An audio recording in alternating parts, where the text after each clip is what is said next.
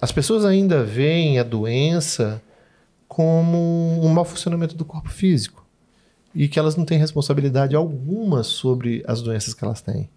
Né? Então, acho que isso é um processo que a gente tem que ir amadurecendo aos poucos, voltando a mostrar para as pessoas aquela ideia muito antiga de mente sã, corpo são. Isso é mais antigo que andar para trás. Pô. Quanto tempo tem que essa frase existe? Mente sã, corpo são. Por que será que isso acabou?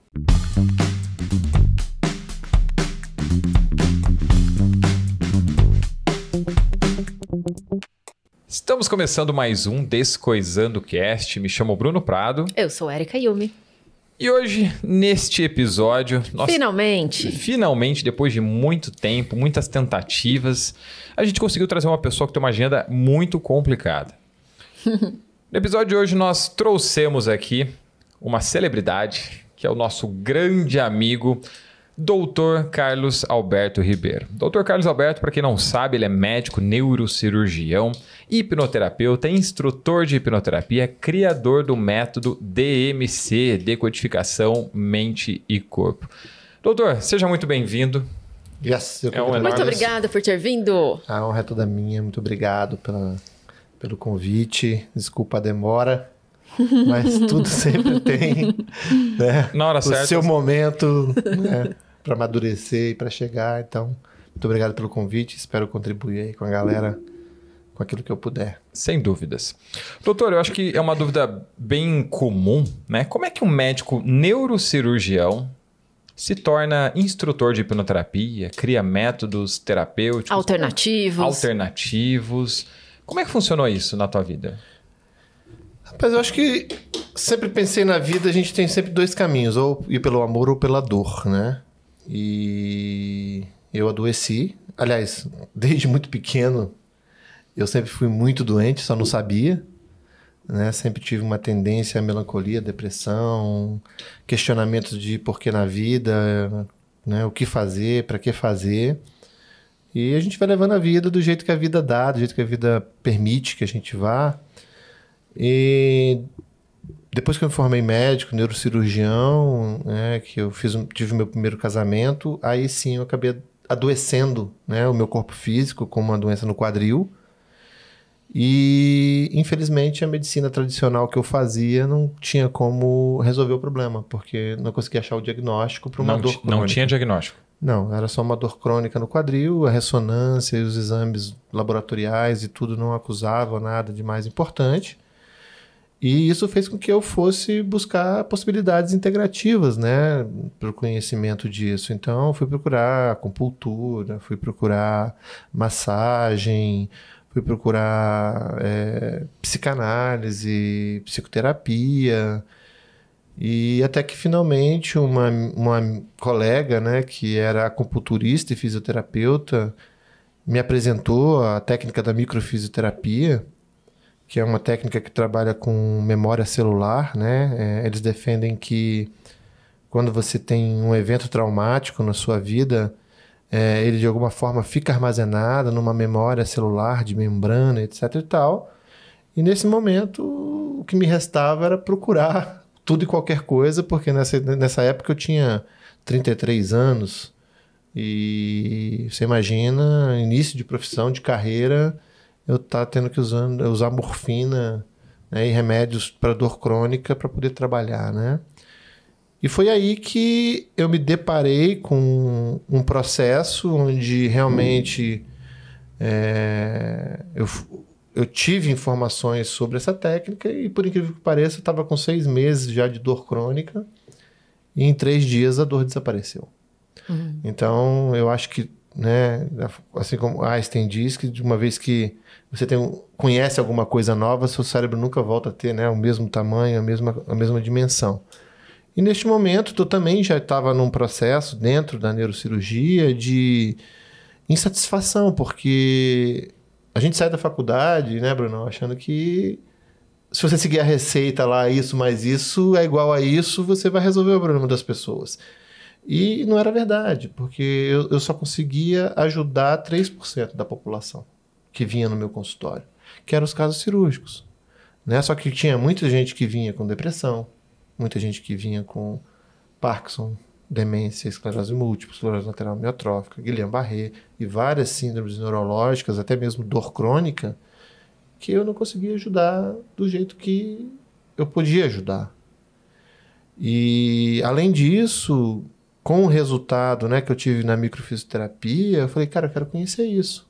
Onde que eu posso aprender isso? Porque vocês tiraram minha dor com né, alguns toques, algumas palpações, e me falaram de datas, de eventos que aconteceram na minha vida, e assim, a não ser que você tenha poderes extrasensoriais, eu quero entender o que, que é isso, né?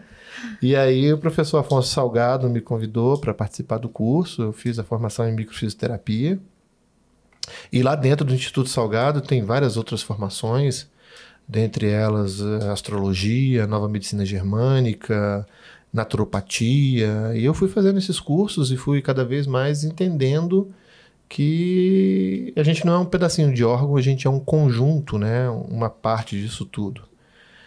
E na minha vida prática, no consultório, não dava mais para eu continuar sendo a mesma pessoa, né? Olhar para o meu paciente da mesma forma, sem entender que existia alguma coisa ali, uma história por trás disso. Então, eu comecei a atender é, com essas técnicas integrativas né, no meu consultório. E eu comecei a perceber que, num determinado momento, começou a ter muita recidiva.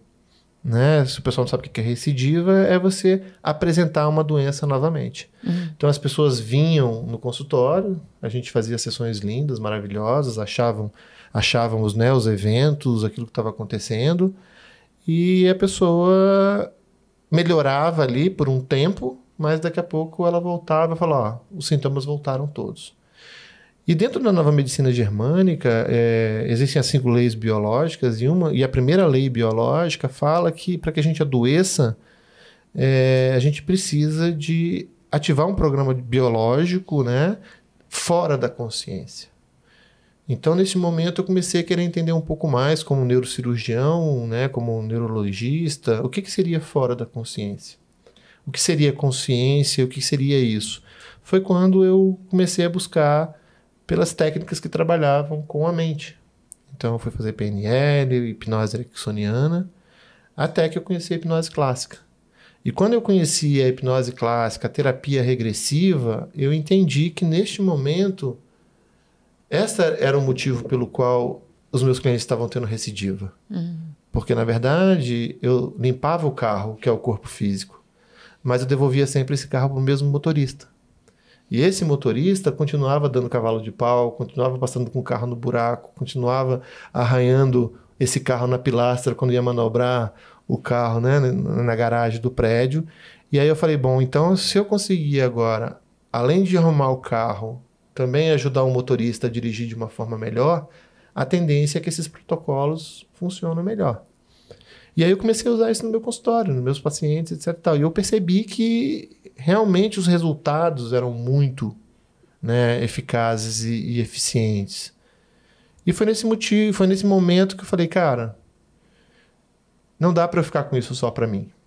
Porque meu primeiro, meu primeiro né, é, movimento quando consegui descobrir isso tudo é ir nos criadores das técnicas que eu tinha estudado, de micro, de constelação familiar, né, de nova medicina germânica, e falar, cara, olha só, se você pegar a hipnose e colocar aqui, ela vai ajudar a gente, porque a gente trabalha com terapia regressiva e a gente pode melhorar isso. Né? Falei pro pessoal da constelação, olha, cara, quando a pessoa vivencia a constelação dela em transe, ela não está mais num processo passivo de olhar ali a dinâmica do sistema, ela passa agora a ela responder por aquilo e ela dar um novo significado. E todo processo terapêutico significa a gente ressignificar alguma coisa. Só que infelizmente as pessoas não compraram a minha ideia. E eu falei, bom, já que ninguém compra a minha ideia, eu vou fazer essa ideia, né, por mim mesmo, vou pegar o melhor de cada técnica e vou criar, né, é, a decodificação mente-corpo, que é a técnica que envolve todas essas técnicas que a gente estudou, que vai desde a hipnoterapia clássica até nova medicina germânica, cinesiologia, constelação, fazer um pupurri disso tudo e começar a formar pessoas que sejam capazes de ajudar outras pessoas. Uhum. Então foi mais ou menos essa minha jornada de, de, de me tornar um médico que começou a olhar para o outro lado, né? Foi pela doença mesmo e, e o resultado foi muito bom na minha vida, né? Aquele moleque ferrado, doente, depressivo, suicida, com rinite, sinusite, etc e tal. Esse moleque já está acolhido, então é, quando a gente percebe que a coisa funciona para a gente, a gente quer distribuir para todo mundo, né, o máximo de pessoas possível. Sim. E foi conflitante para você vir de vir da academia, né, da medicina tradicional e começar a descobrir essas coisas e ver que talvez o que você aprendeu poderia ser de uma forma diferente? Então, Érica. Ou foi natural? Para mim, até que não foi muito conflitante, porque eu já estava no conflito de fazer aquilo que não funcionava 100%. Funciona muito bem. É claro que a medicina é fantástica. Né? A gente, as pessoas que falam que, que toda doença é por uma causa emocional, ou que só as técnicas integrativas que funcionam, isso é idiotice. Né? Isso é besteira. A medicina deu um avanço fantástico nesses últimos 20 anos. A gente tem tomografia, ressonância, tem cirurgia hoje por vídeo, várias medicações que salvam vidas realmente, né? Mas a gente tem uma limitação dentro da medicina que é a doença crônica.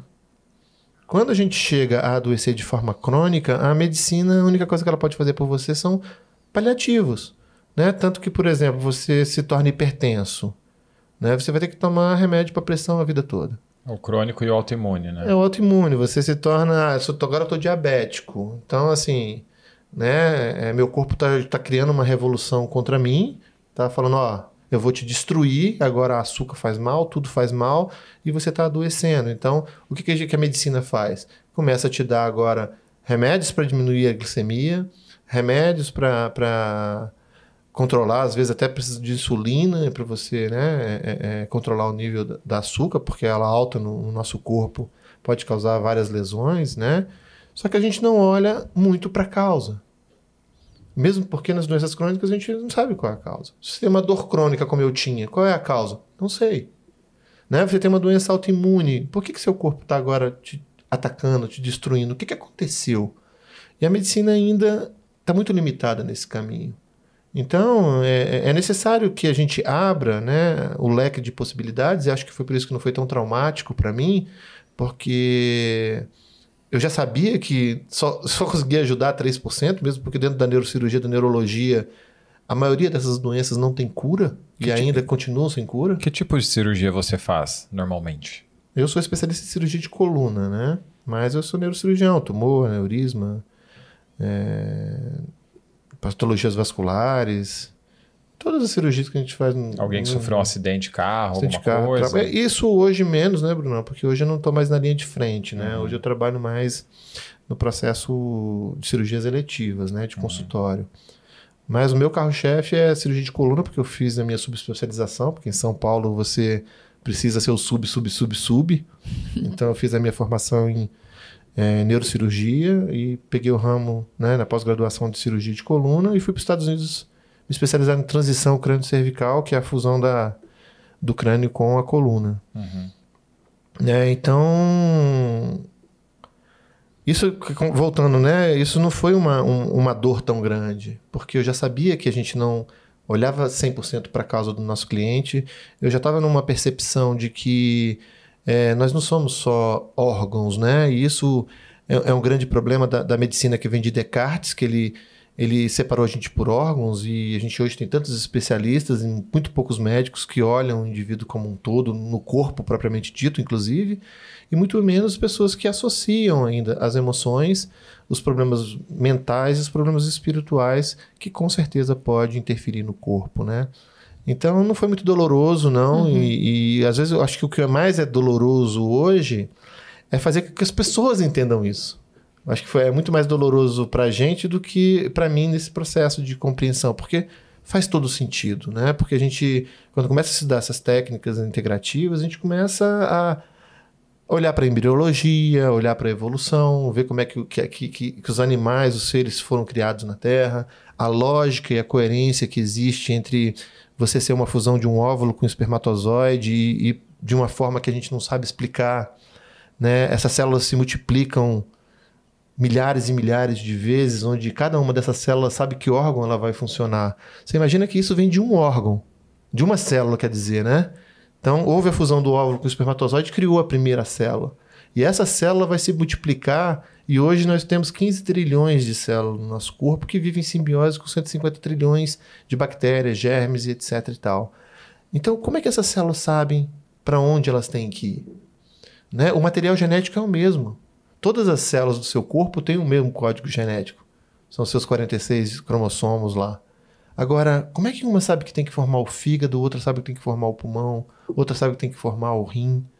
Né? As células totipotentes, que a gente chama, que é essas células que dão origem às outras, de alguma forma elas seguem um padrão.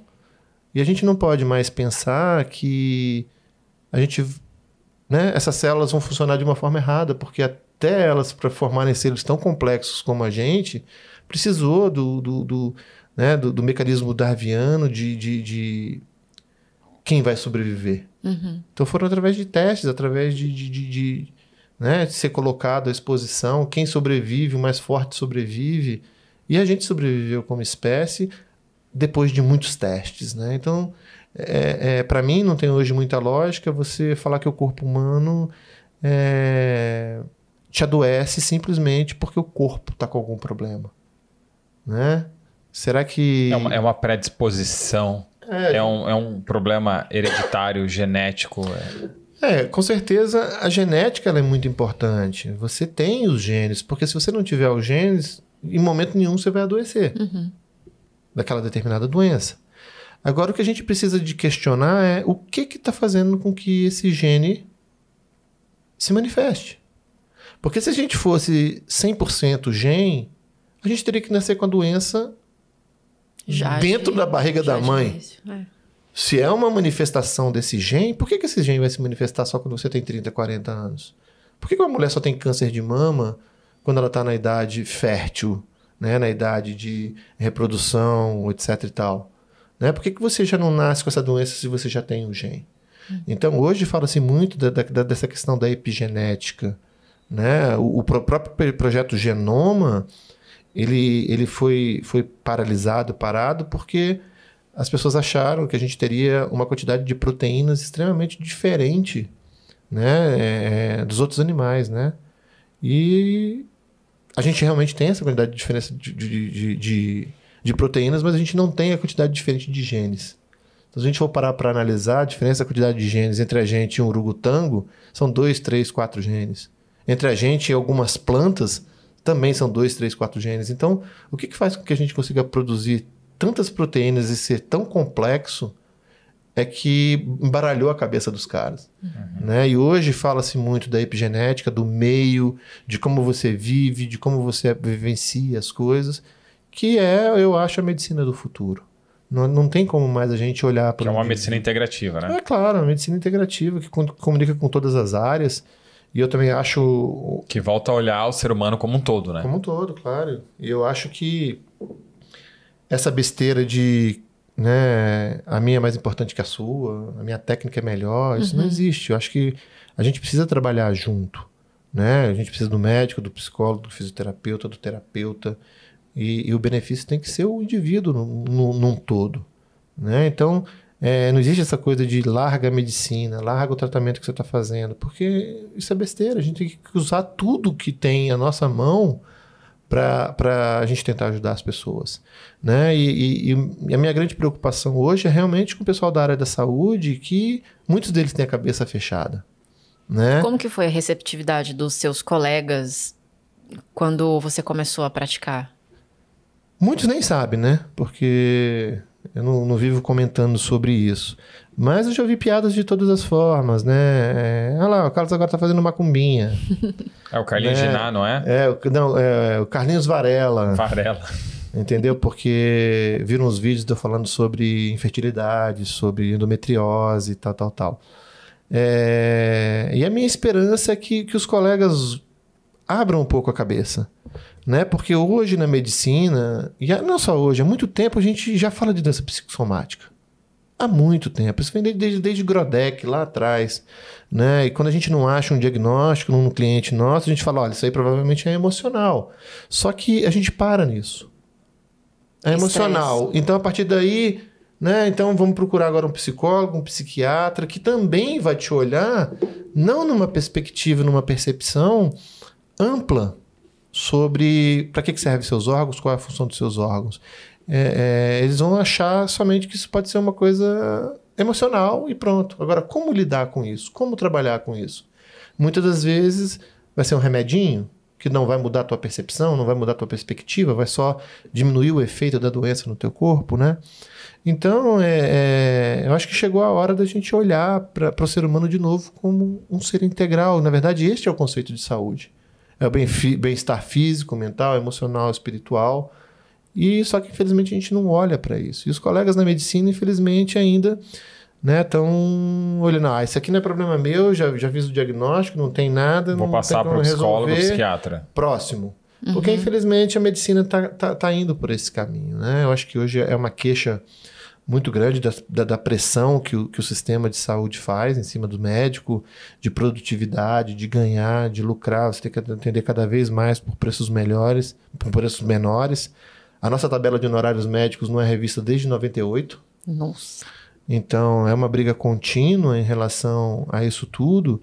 E, e a medicina está indo para um caminho, né? na verdade, a área da saúde, para um caminho de privatizações, de, de abertura de capital estrangeiro para né, o mercado, a indústria de prótese, a indústria. Business total. Business total, a indústria farmacêutica. Uhum. Então, isso, é claro que, como eu falei, ajuda muito né, no processo de cura, os antibióticos, etc. e tal, mas uh, a nível de um tratamento individual para uma melhor qualidade de vida, eu acho que é muito pouco. Então, essas técnicas integrativas, no meu ponto de vista, elas vêm justamente para trazer isso, uhum. né? Para que as pessoas entendam que ela pode adoecer pelo sistema onde elas vivem, pela relação com o pai, pela relação com a mãe, pelas opções que ela fazem de amizade, de opção, né? Por tudo que ela constrói, pelo meio onde ela está, né? Pelo tipo de, de de contato que ela tem com as coisas. Hoje existe é, o pessoal que estuda a interferência das ondas de rádio, as ondas elétricas de celular, que é o pessoal que estuda electrosmog, é, de que forma isso vai é, impactar no nosso corpo físico, porque como nós, quando nós surgimos como espécie, não existia isso. Né? Não existia a quantidade de satélites que tem, a quantidade de, de, de, de aparelhos elétricos. Né? Hoje a gente está rodeado tudo o tempo sem todo. fio, né? Uhum. Tudo é Wi-Fi, né? É wireless e, e, e será que isso pode impactar no nosso corpo de alguma forma? Né? Então, o pessoal da França é, é, muito forte nisso. Eles defendem sim o adoecer. Existem algumas pesquisas que aquelas, uh, aqueles fios de alta tensão, né? já viram, né? Uhum. Que, que hoje os caras na fazenda, né? né nos fazendeiros, ganham uma grana para ter aquelas, aquelas antenas passando né? por dentro das fazendas, para carregando a, a, a energia elétrica. E já houveram estudos que, houver, que houve uma diminuição significativa na produção de leite nas vacas onde passaram essas, esses fios, essas antenas, né? E o grande questionamento é o que, que mudou? Será que é, é, é, esse impacto, né? É, pode gerar, causar alguma coisa realmente no nosso corpo físico, como doenças. A gente, se você olhar no, no, Discovery Channel, tem várias pessoas que são extremamente sensíveis à eletricidade, tanto que elas têm que se isolar em lugares onde não tem. Inclusive, uma vez eu vi uma reportagem que você não podia nem filmar a mulher porque só a luz e a, a própria câmera já trazia reações físicas no corpo dela. Será que isso é emocional? Será que não é? Então, assim, tem, são muitas as perguntas né, e poucas as respostas. E minha esperança é que a medicina realmente se abra para isso novamente, porque as pessoas já enxergam isso. Né? Hoje eu vejo o movimento de alguns médicos, até mesmo que, que fazem a, a, a DMC, que fazem a mesma leitura de que eu fiz há 15, 20 anos atrás, né? De cara, isso aqui que eu estou fazendo só não está resolvendo. Né? O que, que eu preciso mais fazer para melhorar? E já teve algum colega seu que começou a perceber que você estava tendo algum tipo de resultados e falou: o que, que você está fazendo? E também acabou embarcando? Algum curioso? É. Cara, difícil, Érica, difícil. Porque, porque tem, tem, um ego muito grande por trás, né? Pro cara ter que morder o ego e. Eu não sei se é só ego, ou se é você tá muito mergulhado dentro daquilo que você faz né? Qual que é a função do médico, principalmente o cirurgião, né? Ó, eu tenho um tumor na cabeça, então vou lá, opero o tumor na cabeça, acabou, vou passar para um oncologista, para o oncologista dar continuidade no, resultado, né? É, mas tem sim, tem os meus próprios residentes, que eu fui preceptor da residência de neurocirurgia na Beneficência um tempo, né? É, embora eu continue lá, a residência acabou, mas todos os residentes que passaram por lá tiveram experiências assim diferentes quando iam passar visita comigo, que a gente pegava essas doenças psicossomáticas e Você pode contar um fazia algumas caso? leituras. É, eu lembro uma vez que você falou o caso de uma mulher grávida. Foi muito É, legal. Esse caso foi muito legal. A gente foi chamado para uma avaliação de uma mulher que tinha acabado de ganhar um neném, de parto normal, e ela teve uma paralisia completa da perna esquerda, Depois que o bebê nasceu. depois que o Dudu nasceu. E paralisou completamente. Ela não conseguia mexer a perna, no pé, nem o dedo. Perdeu a sensibilidade também? Perdeu a sensibilidade, sim. Né? E chamaram a neuro para avaliar o que, que tinha acontecido. E a gente foi lá avaliar, eu discuti o caso com os residentes, examinamos realmente. é, é, Não mexia a perna, você podia beliscar, você podia fazer o teste com martelinho, na- nada funcionava. Só que raramente você tem alguma coisa na, de doença neurológica que paralisa a perna inteira Uhum. né? Porque você tem vários nervos que inervam a perna, cada um de uma região. Geralmente, quando você tem paralisia, alguma coisa, é de uma parte específica de um movimento específico. Né? Ela não tinha tomado hack, ela não tinha tomado nada disso. E aí, nesse momento, fizemos todos né, o protocolo né, de, investigação. E aí, quais exames que a gente vai pedir? Vamos pedir uma ressonância para avaliar a medula, como é que tá. Vamos pedir um líquor da espinha para ver se tem alguma coisa inflamatória infecciosa. E vamos pedir uma eletroneuromiografia das pernas, que é aquele examezinho que né, enfia as agulhinhas e dá choque para a gente ver é, o que está acontecendo. Só que é claro que eu já, com a experiência integrativa, já tinha percebido que alguma coisa tinha acontecido. Ela voltou do parto assim. Já saiu do parto no, no dia seguinte já estava assim. Né? Porque ela foi dormir, etc. E tal. Quando os médicos passaram no outro dia, ela reclamou que não estava funcionando a perna. Agora, quando foi que realmente se instalou o processo, foi entre o parto e, Uhum. e o primeiro dia ali. É, e aí, então, eu. Nessa época ainda não tinha conhecimento de hipnose, não trabalhava com hipnose ainda, mas trabalhava com microfisioterapia. Então eu falei, eu posso te examinar? Ela falou, claro, fica à vontade. Aí eu, pum, coloquei a mão, comecei a fazer os bloqueios das perguntas. E aí me deu alguma coisa que tinha acontecido, é claro, entre o parto e ali. E aí foi um momento que eu perguntei para ela é, como é que foi o parto do filho dela. E aí ela olhou assim para mim com Mas olhos estava com algum residente ali? Tava, estavam. Foi, foi no mesmo tempo, no mesmo momento. E aí.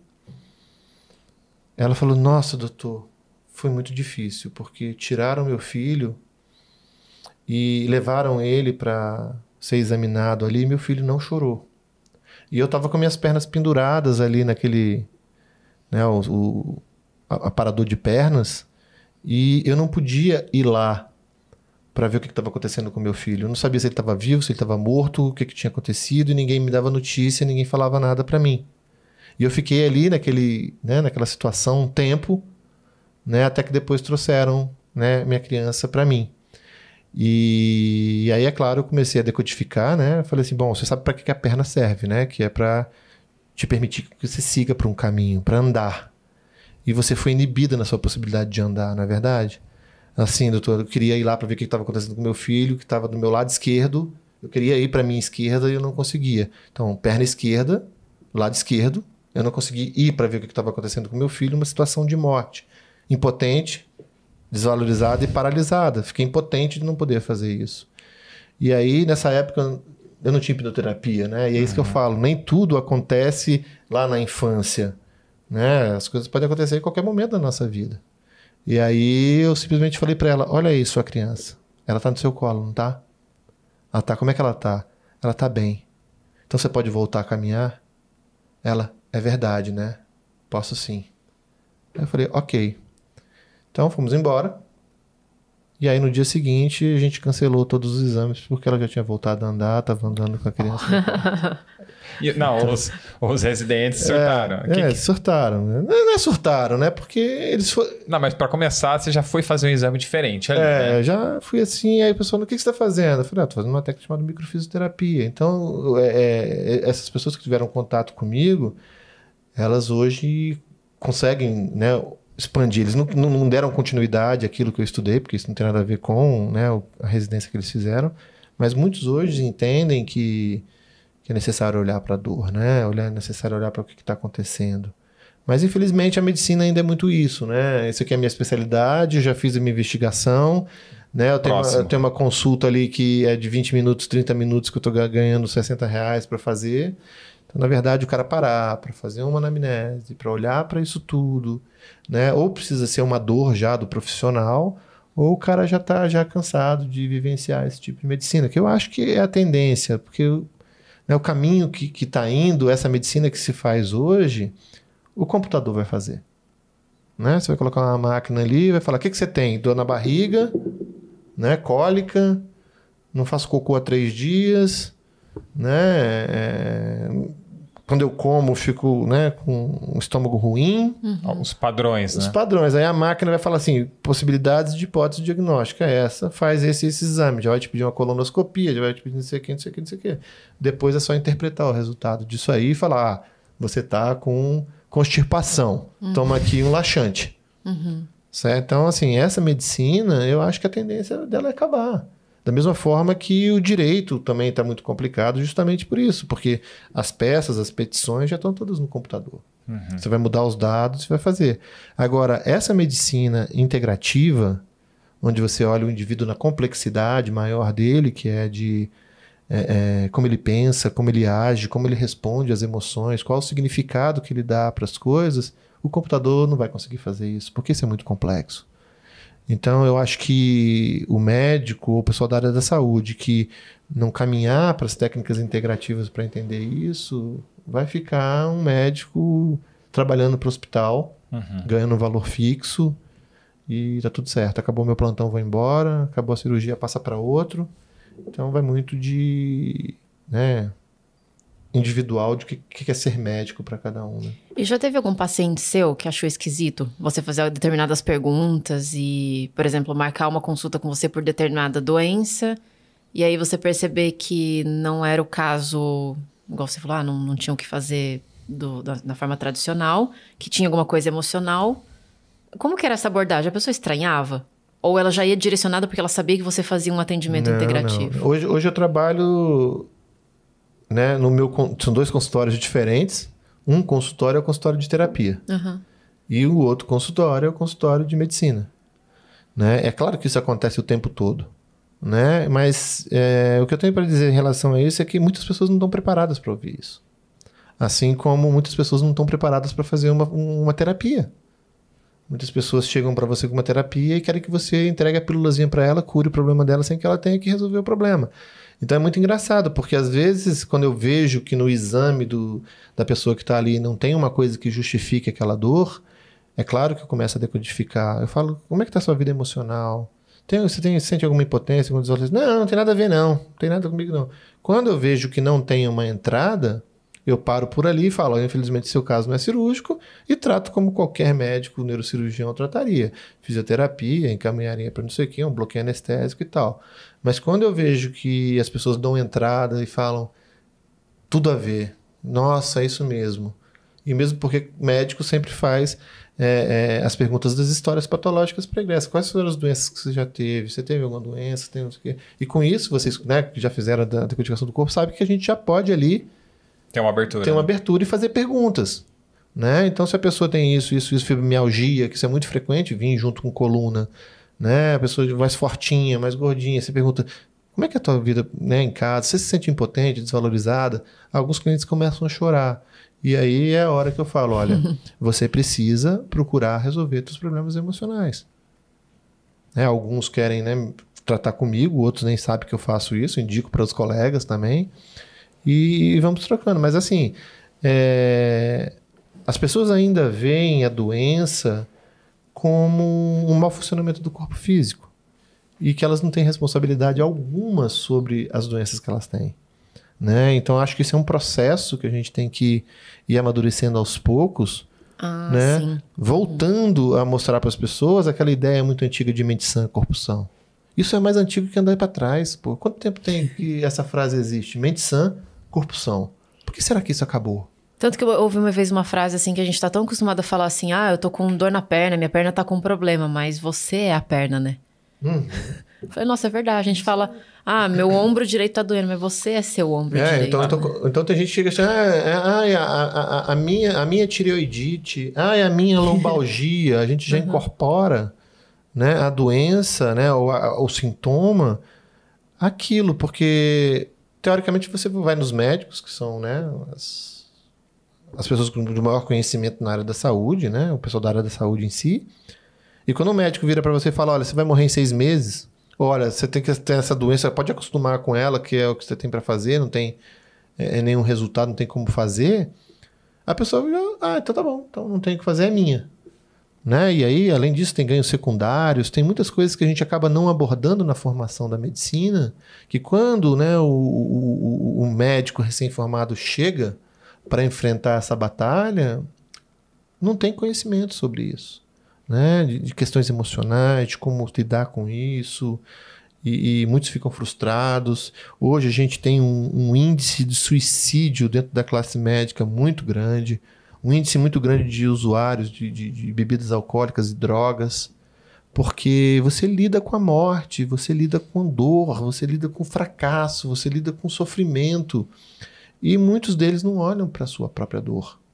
Né? Poxa, quando você perde um paciente que você fica questionando se você pudesse, se você tivesse feito de uma forma diferente, de repente você poderia ter ajudado essa pessoa. Como é que você lida com isso? Com a frustração de estar com a pessoa aqui na sua frente hoje e amanhã ela morre.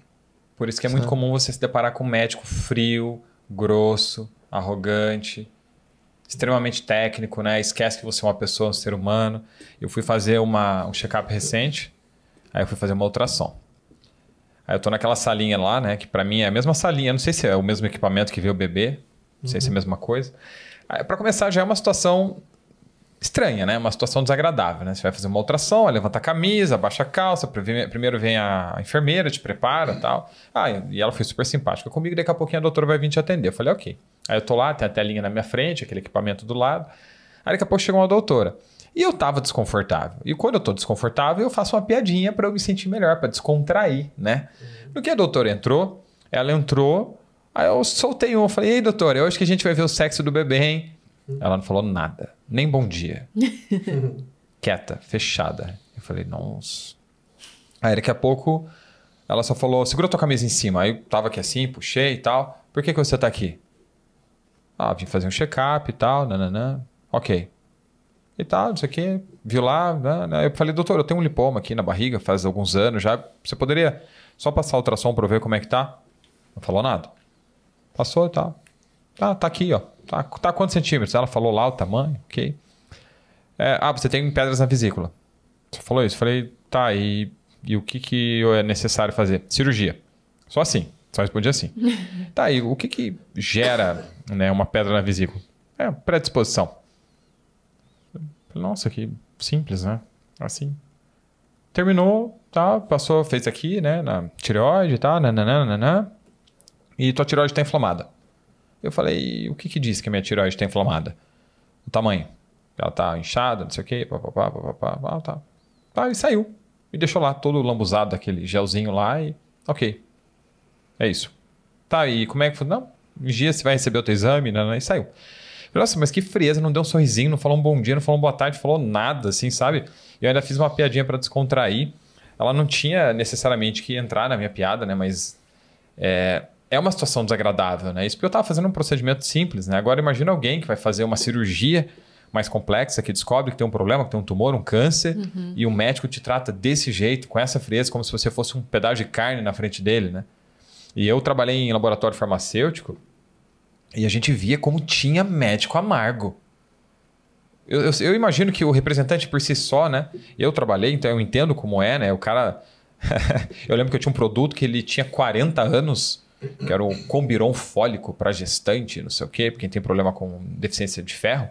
Aí o japonês lá, que era um pediatra, né, ele falava: rapaz, esse negócio aí, eu tá, você não tinha nem nascido, eu já prescrevi esse negócio. Então eu imagino que para os médicos deve ser também, né? Todo dia um cara trazendo o mesmo produto que ele conhece há 30 anos e tal.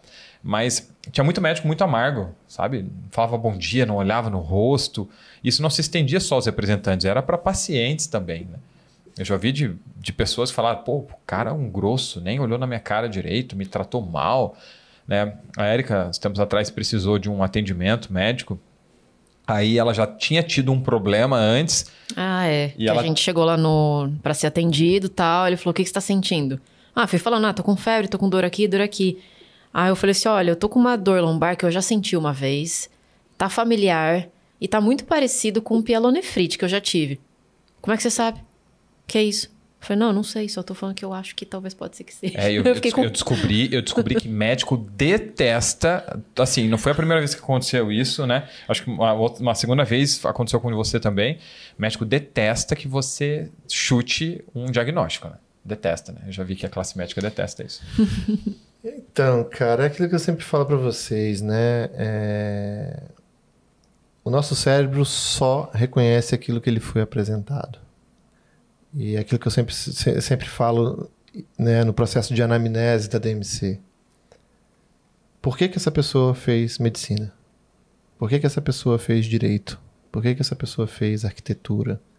Qual é o movimento né? E o principal movimento, gente, de quem quer cuidar dos outros, como terapeuta, como médico, como fisioterapeuta, como o que quer que seja, são pessoas que não foram cuidadas de alguma forma, né? E tem problemas com isso. Né? Então, assim, é muito frequente você ver médicos que estão adoecidos por conta do tipo de vida né, que a pessoa escolhe para ela. E dentro da medicina, é, a- vocês sabem o que é a decodificação do corpo, a pessoa não se torna especialista na área dela à toa. Então veja, né, você acabou de falar do caso de um radiologista. Radiologista, ele não é o médico que vai dar a conduta, nem vai ter a relação com o paciente. Assim como o anestesista. Esses médicos, eles Rápido, são frio técnicos objetivo, né? que refazem um exame. Né? Eu até não estranhei que eles não falassem, olha, é, eu vou dar o laudo do teu exame e você discute com o seu médico. Ela até que respondeu algumas coisas, mas a função ali é dar diagnóstico. Ou seja, eu tenho dificuldade de me relacionar com as pessoas. Porque se a eu não simpatia dela realmente comprovou é, isso. se, se eu não tivesse dificuldade de me relacionar com as pessoas, eu de repente seria clínico. Certo? Uhum. De repente eu seria pediatra. Isso é interessante também, né? Né? Como é diferente o perfil das especialidades de cada médico. Eu visitava pediatra também. Os pediatras eram tudo, é, sei o quê, bom dia e tal. É muito diferente. Aí você ia num psiquiatra, num neuro, era outro perfil. É outro perfil, é justamente isso. Por exemplo, é, é, existe um trabalho, Brunão, que foi feito com sobre nível de agressividade. E esse trabalho concluiu que só pode ser cirurgião quem tiver um alto nível de agressividade. Nós Por somos amigos, tá, Carlos? Porque. Nós somos amiguinhos, tá? Por quê? Porque se eu der um bisturi na sua mão e falar assim, Bruno, corta a Érica aí, que ela precisa, que ela tá com apendicite. Você vai ter. Você vai, não, não é qualquer um que vai falar assim, tá bom, vou, me dá aqui que eu corto. Você precisa ter um. Eu vou cortar. Um ortopedista que pega um martelo e pá, pá. Você tem que ter um, um- E aí o pessoal fala que é uma agressividade canalizada para o bem. Mas, cara, em se falando de cérebro, em se falando das experiências que a gente tem na vida, etc e tal, ninguém pode ser aquilo que não está preparado para ser. Inclusive dentro da medicina. Então, por que, que o pediatra é assim? Por que, que a pessoa esque- é- é- escolhe ser pediatra? A gente tem que olhar, por exemplo, como é que está a criança interna dela. Porque, olha, se eu, se eu me especializo em cuidar de crianças, pode ser que a minha criança esteja muito lascada ou que houve perdas de criança na família muito pequena e que de alguma forma houve um julgamento de se tivesse um médico na família, alguém que pudesse olhar, isso não teria acontecido. Agora eu busco compensar isso de alguma forma. Busco compensar isso sendo especialista nesse negócio.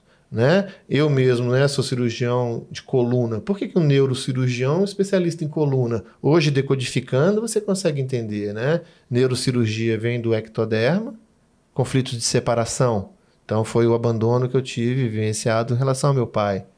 E ao mesmo tempo, coluna, que é a estrutura do ser humano. E quem é a estrutura da família se também não é o pai? Uhum. Então eu também corri atrás do meu rabo. Né? Então, a grande maioria das pessoas vão atrás de entender as suas dores, assim como os psicólogos. A grande O maioria advogado, dos psicólogos vão né, é, fazer né, psicologia, etc. e tal, para atender e entender as suas dores. O advogado, hou- houve ou não injustiças na vida. Né? Mas voltando ao médico, é, infelizmente, cara, é uma classe que está muito doente. Porque a quantidade e a carga de trabalho continua sendo muito, muito pesada. A remuneração está cada vez menor, mas o pessoal fala: ah, mas médico ganha bem pra caramba. Mas ganha bem para você abrir a cabeça do indivíduo com risco de deixar a pessoa aleijada, paralisada. Se você é processado, ninguém vai te pedir ali 100 reais. É no mínimo um milhão para cima, fora salário mínimo, né? E, e- e pagar as despesas o resto da vida, porque você deixou a pessoa aleijada, sequelada, ela não pode mais trabalhar e tem uma família. E qual é a retaguarda que você tem emocional disso? Né? Então, os médicos é, é, precisam de terapia. Os médicos precisam de ter alguém para desabafar as suas frustrações, as suas dores. E enquanto isso não acontecer, a medicina vai continuar adoecendo cada vez mais. E o problema são doentes cuidando de doentes. Né? Tem um ditado que eu sempre brinco que fala que de médico e louco todo mundo tem um pouco. né? Então você imagina o quanto que um médico não é louco, né? Porque se já é médico deve ter muita loucura. É, então, assim, é- é- infelizmente é isso, Bruno. A medicina ela, ela, ela caminhou para isso. Né? De- no meu ponto de vista, desde o momento em que a igreja e a ciência romperam, né, onde a igreja falou, deixa que eu cuido da mente, da alma, da espiritualidade, etc e tal, e você cuida do corpo, essa fragmentação adoeceu muito. Né? Infelizmente, por, por, por essa, essa dinâmica, a medicina se tornou muito materialista. Né? E hoje, é, todo mundo que mexe com neurociências, com psiquiatria, com neuroanatomia, a grande maioria defende que você é um fruto de uma reação química do seu cérebro. E é isso que a medicina fala, que você tem depressão, que você tem melancolia, que você tem ansiedade, que você tem tristeza, etc e tal, simplesmente por uma reação química do seu cérebro. Mas mesmo assim ainda cabe a pergunta, né? O que, que foi que causou essa minha tristeza, melancolia? Eu nasci assim? Sempre foi assim? Ou teve uma história por trás disso tudo? Né? E infelizmente a psiquiatria ainda caminha a passos muito curtos é, é, sem olhar para isso, né? E quando a gente entra no mérito do cientificamente comprovado, Eu né? ia falar, gente, deve estar no campo um do outro. Aqui eu tô aqui pensando, na hora que ele parar, eu vou introduzir o assunto, né? Como é que funciona esse negócio em relação à comprovação científica, que é uma das grandes dificuldades que hoje as psicoterapias enfrentam, né? Sim. É. A gente escuta muito, né? E aí, o que que você me diz sobre isso, doutor A gente Carlos escuta Alberto? muito que o que a gente faz é pseudociência. Pseudociência porque não há comprovação científica. Pois é. O que você me diz sobre a ciência, Carlos? Eu acho que a ciência é fantástica, porém, a gente precisa de olhar para o que está sendo investigado, o que está sendo estudado. Porque se a gente parar para analisar o que, que é a ciência de hoje, a gente vai olhar lá para trás quando a ciência era naturalista. A ciência não começou com remédio. Né? A ciência começou com ervas naturais, com homeopatia, com um monte de coisas lá atrás, até que surge a indústria petroquímica, né? E quando a indústria petroquímica surge, ela surge com a perspectiva de falar assim, olha, o que, que tem nessas plantas? O que, que tem nesses medicamentos que estão causando a melhora das pessoas? Então, é, é, é, surge agora a possibilidade de você fazer remédios a partir das plantas. Porque todo o princípio ativo de qualquer medicação tem que estar na natureza. Concorda comigo, senhor? Uhum. Você Sim. vai tirar da onde o extrato, né, da insulina, do porco. Tudo que tem hoje na ciência, ela vem da natureza.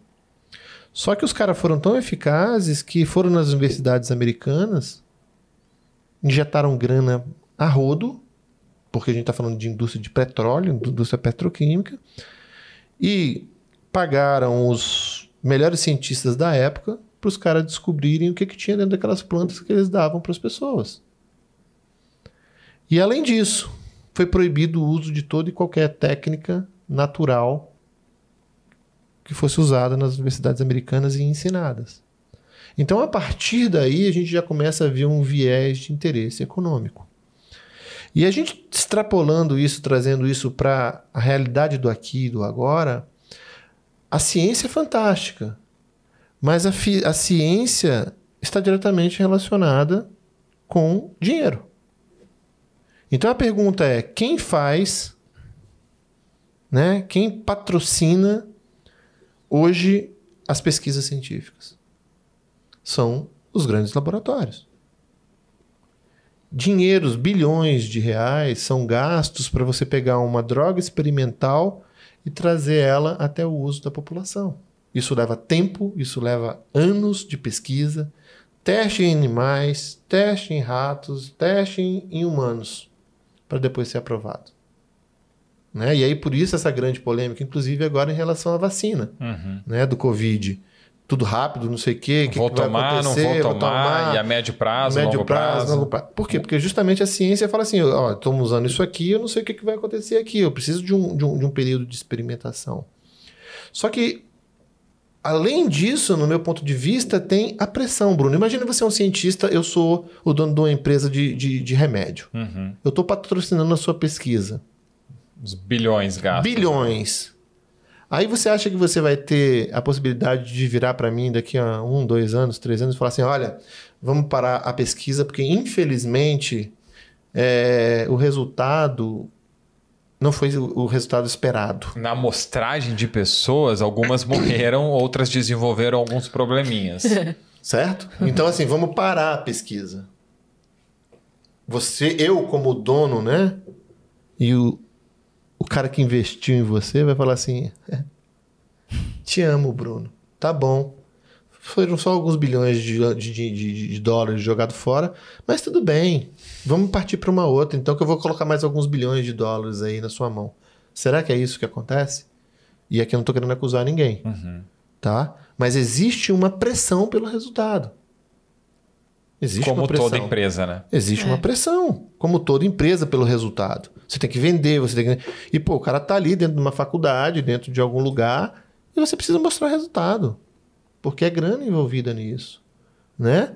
E aí, quando a gente fala de trazer para a sociedade técnicas baratas, técnicas onde a pessoa vai resolver o problema por si mesmo, através do autoconhecimento, através de estudos, etc e tal, onde você vai ganhar financiamento para isso?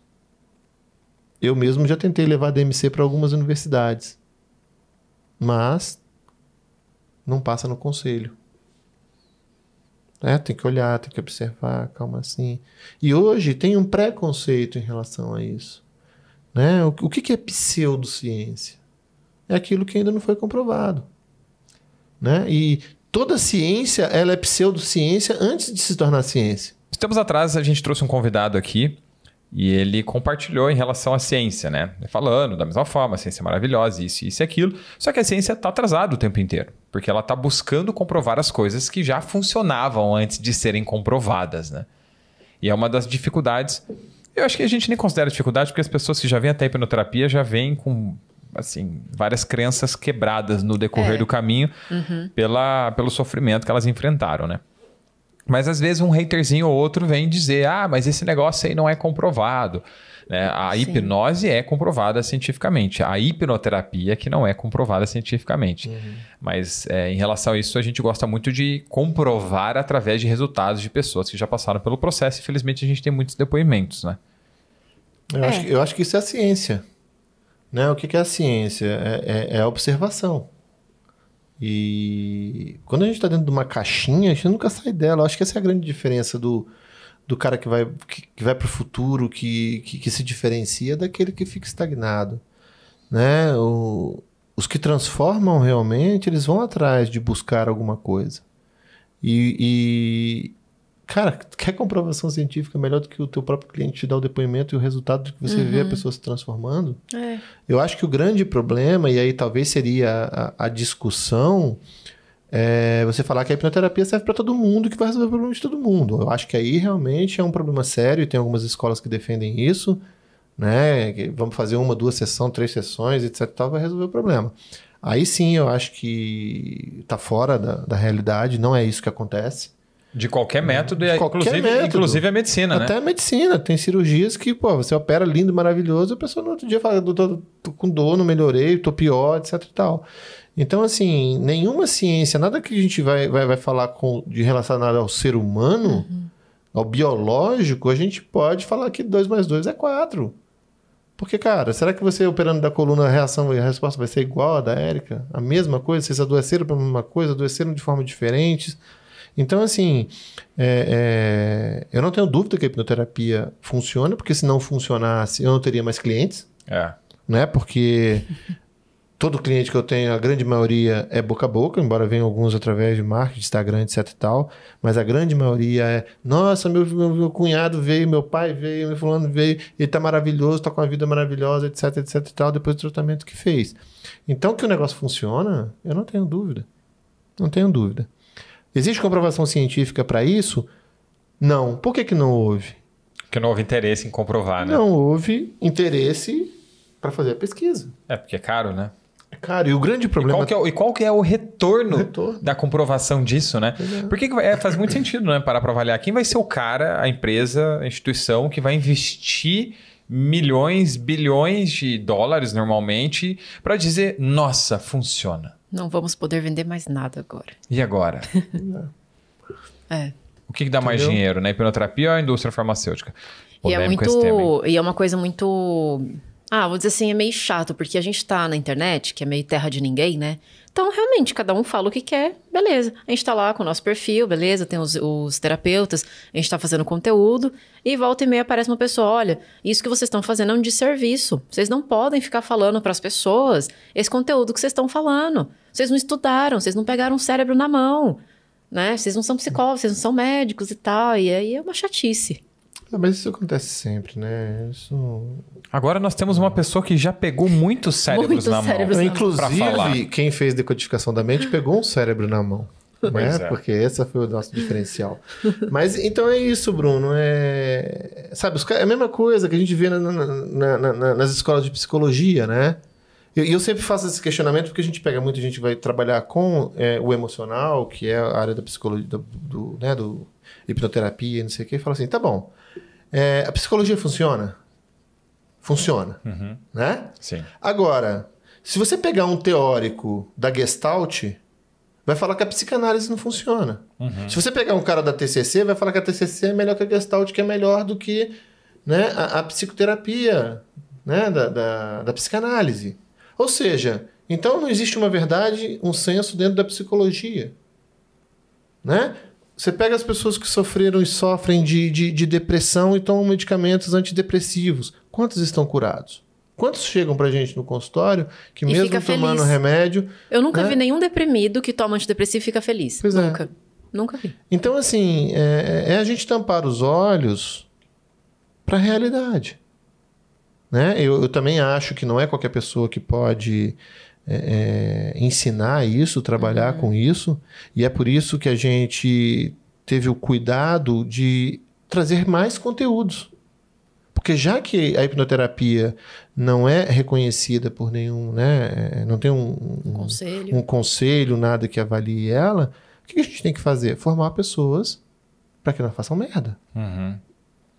E aí é qual a escola onde você está aprendendo, como você está aprendendo. Mas eu acho que esse debate vai ser ainda, vai ser ainda contínuo, sabe, Bruno? Porque infelizmente a nossa sociedade tem uma pobreza intelectual muito grande. E a demonstração disso é a polaridade. Sempre o caminho do meio é o melhor caminho. E a gente sempre vai ter a polarização. Os haters, as pessoas que odeiam, as pessoas que detestam, as pessoas não te conhecem e te criticam. E isso acontece comigo também. Ou você acha porque você é médico, né? é, é, isso não vai acontecer? Claro que acontece. Entendeu? Então. Os, os analfabetos funcionais, né? Você mesmo falou que uma vez você compartilhou um exemplo para dizer sistemicamente né, a hierarquia familiar, o exemplo do avião. Uhum. E você falou que aquele vídeo. É um vídeo, né? Uhum. Ele viralizou. Né? Então tiveram muitas pessoas que adoraram e, claro, aquela meia dúzia de haters, né? Cara, o impressionante é que não foram meia dúzia, Bruno, foram muitas pessoas. Muitas. E o mais impressionante foi isso que você acabou de falar, cara. A, a incapacidade intelectual de. Lembra quando a gente estava na escola? Interpretação de texto? Uhum. uhum. É. O básico, cara, não, né? não tem mais isso. Nossa. Porque você pega, assim, um exemplo tosco, né? Imagina que você está num avião, você, seu pai, seu marido, sua esposa e seus filhos. Uhum. E que esse avião está caindo é o fim do mundo. E você precisa salvar alguém porque você só tem três paraquedas. Para quem você daria esses paraquedas? Cara, para quem sabe interpretar texto, entende que eu tenho que escolher umas pessoas. Não, é literal, né? Literal. É Você literal. tem. São quantas pessoas? Cinco pessoas? Aí é é aquilo, né? Teoricamente, assim, filhos. Ah, não, mas eu salvaria meus filhos dessa porque você tem três paraquedas, tem três filhos. Quando a gente fala de filhos, é, é interpretação, tá? Aham. Eu salvo, né? Essas aqui eu salvo meus filhos. Né? E as pessoas não conseguem analisar isso, cara. Aí o É- povo é- já começa. Não, mas dá pra pular dois com paraquedas só. Nossa, você é muito burro, você não entende de nada, porque o paraquedas dá pra pular duas pessoas. Ai, gente. O outro fala, ah, não, porque eu colocaria os, pa- os paraquedas no avião e salvaria Nossa. todo mundo. Já entrou Marvel. né? O também. outro fala assim, eu me salvaria, queria que o resto se foda. Eu chamaria o Homem de Ferro. É, umas coisas assim, ô louco, meu, nem eu sei mexer em paraquedas, você imagina que meu pai e minha mãe vão saber mexer Nossa. em paraquedas. Nossa, demais. Entendeu? A gente pode até colocar nos no- na descrição do vídeo esse post para você ver se você quiser, ler e ver o que, que você entende daquilo, inclusive. Não, dá- é porque a gente. de vez em quando eu ligo. eu- às vezes eu, eu recebo umas perguntas assim, em caixinha também. Aí esses dias eu recebi uma pergunta que foi ridícula. E eu coloquei uma foto minha com uma cara assim. Eu coloquei assim: ligando o modo terapeuta.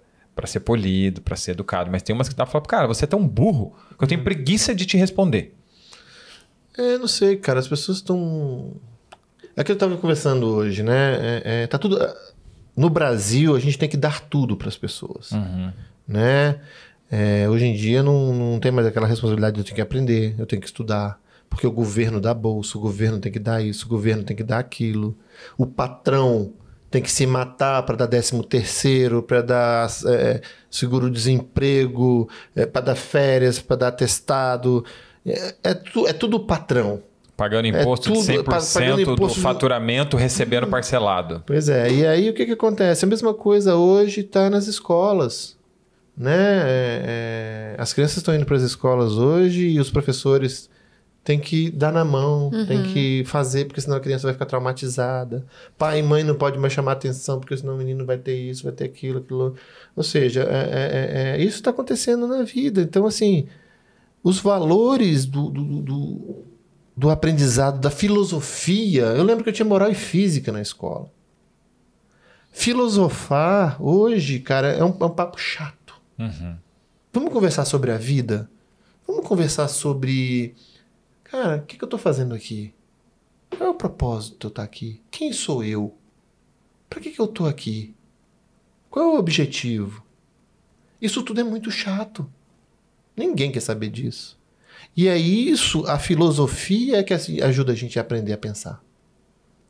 Né? Porque se a gente não questionar as coisas, né? E aí o próprio coaching é uma derivação direta da filosofia, porque o coaching é fazer perguntas para achar respostas. Agora, claro que perguntas inte- inteligentes, né? Porque se você não fizer uma pergunta inteligente, você não vai achar uma resposta que seja eficaz. Né? Então, em vez da gente perguntar por que, que minha vida é assim, por que, que eu não consigo ter um homem, por que, que eu não consigo é, ficar rico, a pergunta é o que, que eu estou fazendo que se eu fizesse diferente eu poderia chegar lá. De repente você não vai ter uma resposta, mas você vai ter uma estratégia para poder pensar. Pelo menos vai te despertar um insight para começar a pensar sobre aquilo para buscar uma causa. Porque se você ficar por quê, por quê, por quê, vai falar, ah, você não dá certo porque O você per- é um merda, porque você vida, é uma vida, céu. céu. Então, onde que você aprende isso hoje? Né?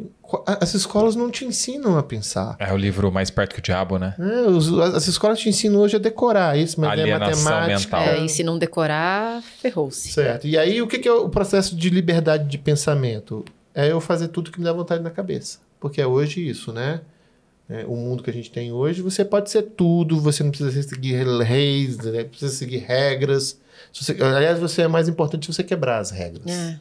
né? Aí você vai ser o cara que fez, que aconteceu. E o que eu vejo isso no processo de doença é que, cara, não tem como a gente quebrar a lei da natureza. Porque a gente é bicho e está incluído na natureza. Você entende? E a natureza, ela funciona pelas leis da natureza.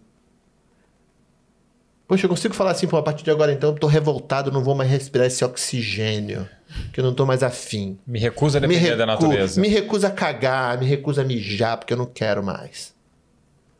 Certo? Não tem como. Ah, eu quero que meu coração pare agora, porque esse porra fica fazendo tum-tum a hora que eu tô dormindo. e é para esse caminho que a gente está indo. A gente quer pegar né, essa sociedade hoje com essa liberdade que se confunde com libertinagem para quebrar leis. Só que a natureza é clara, não tem como né, é, nascer um ser humano que não seja da fusão de um óvulo com espermatozoide. O ser humano precisa da natureza, a natureza não precisa do ser humano. Não precisa, tá vendo aí o que tá acontecendo em Salvador, chuva, barragem. E, cara, a natureza tá aí, ela veio primeiro. E o ser humano desrespeita tudo. Né? Queimada, é não sei o que, é destrói, é lixo na água. Quando é que o ser humano vai entender que a natureza É soberana. é soberana e que sem ela a gente vai morrer, cara. Não tem jeito. Né? Olha pro, pro, pro, pro trabalho de Dr. Hammer na nova medicina germânica. Foi entender como que os animais funcionam na natureza e de que forma o ser humano né, deixou de olhar para isso e acaba adoecendo de forma crônica. Porque é o que eu sempre falo em curso. Na natureza, o animal não pode adoecer de forma crônica, porque se ele doe- adoecer de forma crônica é a morte. O único animal que adoece de forma crônica é o ser humano e os animais que vivem com eles. Domesticados. né? Por que, que os animais domesticados sofrem tanto, gente? Por causa da loucura dos donos. Um monte de bichinho com câncer, né? Um câncer Per- cego, sem um dente. dente, com cárie. Você imagina um leão na natureza? Ah, tô com cárie. Pera aí que eu não posso morder a zebra hoje, não. Você entende? Então, assim, isso é filosofia. Isso é pensar. Só que, pô, pensar pra quê, velho? Hoje, né? Dá muito trabalho. Dá muito trabalho. O Nossa. negócio é ir pra balada, tomar cachaça no final de semana, arrumar um amante, sexo. Como é que eu vou ganhar dinheiro? Como é que eu vou passar por cima dos outros? Que foda-se. E aí, esse é que é o problema, né? Nós, seres humanos, fomos criados e só podemos viver bem em comunidade. E a gente vive numa comunidade de 15 trilhões de células. Né? E existe até uma piada é, é, que teve uma reunião entre os órgãos do corpo e estava naquela disputa de quem era o órgão mais importante. E o coração falando, né? Se eu parar de bater, todos os órgãos morrem, né? A vida se acaba. Aí o cérebro, não, mas se eu parar também, tudo se acaba, porque o seu mundo é a interpretação do cérebro. Aí o cu falou: Ah, é? Então a partir de hoje eu estou em greve, não funciono mais. O cu parou, explodiu tudo, o cara acabou morrendo também. Então, assim, nós somos seres que, que vivemos em comunidade. Não dá para eu achar que eu vou estar bem se você está mal. É, inclusive você falando esse negócio da importância dos órgãos, como eu tirei o apêndice re- recentemente, né? A coisa que eu mais escutei foi: "Ah, mas de boa, porque a apêndice não serve pra nada. Isso aí não serve pra nada, você não vai sentir falta". Mas por que, que veio junto se É. não serve pra nada, né? Engraçado porque não serve para nada e porque que adoece, né? Ah, Esse é o grande paradigma. E esse, esse é o grande paradigma, inclusive, da medicina. Né? Que a medicina vê tudo como um mau funcionamento. Então, assim, você está doente, arranca. é, tira a tireoide, Tira tira a amígdala, tira o apêndice, tira a vesícula, tira siso, tudo. siso todo mundo tira, né? Tira. Amígdala, Tira normal tudo, também. Tira tudo. Agora, a pergunta é... Não, e eu até concordo que é o que a gente tem hoje. Aham. Agora, será que não cabe para a gente ampliar um pouquinho e olhar por que, que será que eu estou adoecendo? Não estou dizendo que a gente não tem que fazer. É uma cirurgia que se você não, não tirar o apêndice, ele inflamar, supurar, explode, vai te, vai te matar. Então, tudo bem tirar o apêndice. Né? Tô com câncer maligno, isso tem chance de disseminar. Por quê? Porque vai disseminar se você não mudar a tua perspectiva, a tua percepção da realidade. Agora, o que, que aconteceria se a gente conseguisse atrelar né, questões emocionais, questões sistêmicas à doença física? Será que os casos conseguiriam se reverter? Né? Será que a gente teria uma nova possibilidade de cura? Né? Será que a natureza fez o nosso corpo com a capacidade de autocura ou isso é uma besteira? Porque se você olhar na verdade, cara, a gente como médico tira, arranca, etc e tal, mas quem se cura é sempre o corpo. Né? A gente enfia um bisturi na pessoa, corta, corta, abre tudo, arranca, não sei o quê. Quem é que cicatriza, que faz a pele juntar uma com a outra? Né? Quem é que determina até onde eu devo parar de crescer ou continuar crescendo? Né? O que, que determina se eu não tinha esse tumor aqui esse tumor de repente começou a surgir? Será que é somente por conta do meu alimento, por conta da minha idade, por conta dos meus hormônios? Ou existem outras possibilidades? E é isso que eu chamo a galera para discussão. Eu não quero provar que toda doença física é de causa emocional, porque eu acho isso uma idiotice quem defende isso. Qualquer determinismo, né? O que, o que eu quero que as pessoas olhem é Será que existem causas emocionais por trás dessa doença também? Uhum. Que se eu tratar, eu trabalhar, eu posso melhorar a minha vida? É agregar. É um atendimento multidisciplinar. Né? Agora o que eu não posso falar é, ah, deixa de idiotice, esse negócio de emoção, de que não sei o que, isso é besteira. O que serve mesmo é o que a ciência fala aqui, ó. Tem que fazer isso, isso e isso. Tá bom, mas e isso aqui também, junto? Será que não ajudaria? E a gente vê na nossa prática clínica que muitas pessoas ajudam, né? inclusive, por, por é, ser o, o, meu nicho de trabalho, é, é, as doenças psicossomáticas, geralmente chegam para mim pessoas que já passaram por todo tipo de, de tratamento, uhum. né? E falam, olha, eu vim aqui porque eu fiquei sabendo que você também trata essas questões de causas emocionais associadas. E quantos não melhoram? Uhum. Quantos não melhoram? Todos? Não, claro que não. Mas muitos melhoram. Então, é o que eu sempre falo para as pessoas: se você já tem um não, por que não se abrir para a possibilidade de um serviço sério, com pessoas sérias, é claro? Cuidado com o charlatanismo, porque tem muito nego aí que tá falando besteira, que tá te vendendo né, gato por lebre. Né? E você chegar, chegar em qualquer terapeuta e falar assim: ah, não, pode, eu te garanto 100% que eu vou fazer uma, uma terapia com você aqui que você vai sair daqui curado. Fuja dessa pessoa. Aí, pior, o pior é que tem os colegas aí que dizem, é. não, porque a hipnoterapia é o melhor método terapêutico de todos. É. Porque ela é rápida, porque ela é objetiva, porque ela vai direto na causa, porque todo mundo melhora. Eu, eu acho impressionante. É. E é já... assim como todas as profissões, né? Pois é, então, e assim, é, é na DMC a gente usa o teste da cinesiologia, né, que é um teste que a gente vai conversar diretamente com a mente inconsciente e subconsciente sobre a possibilidade dos traumas. Já tiveram vários pacientes que chegaram para mim é, é, que eu fiz o teste de cinesiologia eu não podia ajudá-lo em relação à doença física. Mas eu podia ajudar em relação a outros problemas emocionais, a terapia hipnótica sistêmica, a resolver o sistema, etc e tal. E a pessoa falou: tá bom, então, eu, eu quero melhorar isso aqui, então, já que aparentemente não tem, né? E tudo bem. Agora, eu já tratei pessoas que, cara, não só eu, como várias pessoas, meus alunos, vocês também já tiveram é, na DMC que falam que contam para mim resultados fantásticos de, de, de, melhora de paciente com esclerose múltipla, gente. Uhum. Que é uma doença que, teoricamente, pela medicina, é esperar para morrer. Mas a própria fibromialgia, né? E a gente já teve vários clientes de fibromialgia que tiveram resultados muito legais. Então, tive... Diabetes também. Ah. Pacientes que chegaram para mim também com, com, com um dente caindo, quebrando o tempo todo. Né? Então, assim, é, é, é, é mais uma abordagem.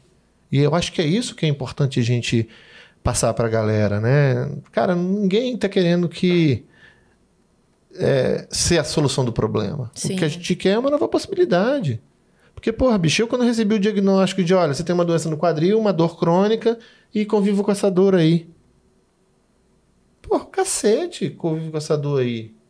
Alguém sabe a dor que eu tô sentindo? Eu não nasci com ela, né? Eu não nasci com isso, cara. Como é que o cara com 33 anos tem uma doença no quadril que ninguém sabe, não tem diagnóstico, não é cirúrgico e eu vou conviver com isso? E, poxa, quantos médicos falam isso para as pessoas? E o que eu quero dizer para a galera é o seguinte, cara, só pare de tentar o dia que acabar. Uhum. Né? E o que a gente estava conversando hoje também. Pô, estamos com problema? Estamos com problema. É. Ninguém- todo mundo vai continuar tendo Sim. problema enquanto você viver aqui. Agora, tenha maturidade para enxergar os seus problemas e tentar resolver da melhor forma possível. Como? Cutucando, procurando.